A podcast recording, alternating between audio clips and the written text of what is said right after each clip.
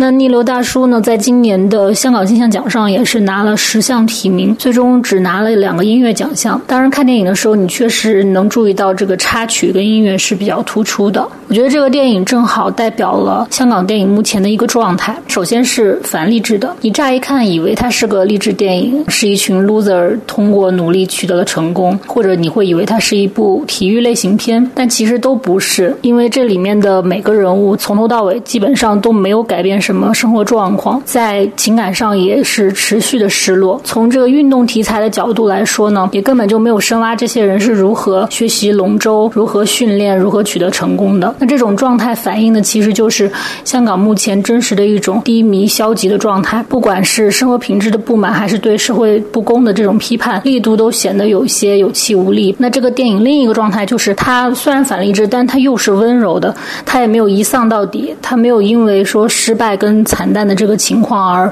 一蹶不振，仍然传递出快乐和一点点成功的喜悦，让观众觉得似乎希望还在人间。那这样的一个状态呢，似乎就有点两面不靠了。这也是本土港片现在的一个困境，做的比较温和，就没有太多的实际效果。这部电影最后只拿到了金像奖的音乐奖项，尤其那首歌曲，它是很简单可以鼓舞人心的，但是电影就未必了。吴镇宇是入围了今年的金像奖影帝，但他饰演的这个男主角从设定来说，说我是觉得不太有说服力。他常年是一个单身汉，他是一个隔壁老王，然后照顾胡定欣饰演的这个邻居的妈妈和他的女儿，但是一直也没有明确的两个人在一起的意思。就是能看出来，他是一个人品性格还不错的形象。那么这个可信度其实就比较低了，因为在香港这样一个在婚姻方面比较传统的社会，吴镇宇饰演的这样的一个好男人的形象，其实不太可能一直是个单身汉。而且影片也没有交代他的前世。那第二个角色就是潘灿良饰演的大叔，这个演员其实比较出名的电影就是《南海十三郎》里面十三郎的徒弟，他主要是一个戏剧演员跟编剧，他演电影也不太多。那么现在他已经是一个这种大叔的形象了，他饰演的这个人物。是一个夹在婆媳之间的中年男人，然后他因为这种苦闷，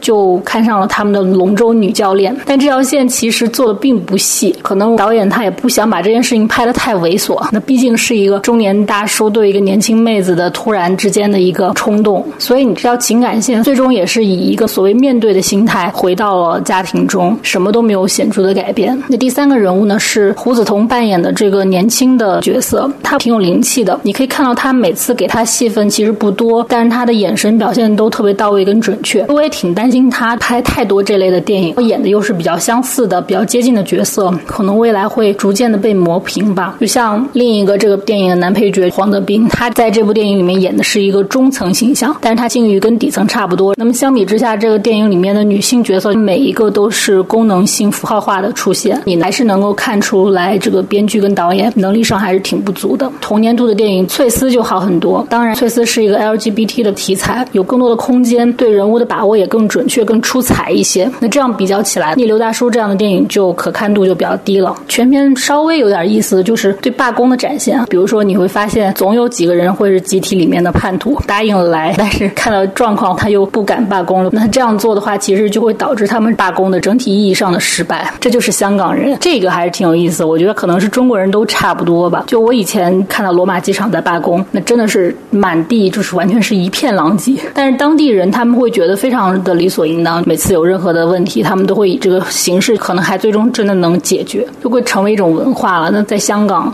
它有很多这样的事情，但是最终真的能解决的又有几次呢？可能这个电影里面就隐约透露出来一点然后这个结尾的彩蛋也是让我停了一下。那这群人他们比赛完被扣了秒数，最后得了第三名，就逼迫那个赛事的工作人员给他们颁奖，没办法就给了他们奖杯。最后的一个镜头就是。他们站在领奖台上高举那个奖杯欢呼庆祝，但是当那个镜头拉开的时候，你会发现其实现场都已经在清扫了，根本就没有人理他们。这个大概就是一种香港人对自己自娱自乐的一个自嘲，可能就像他们的金像奖一样。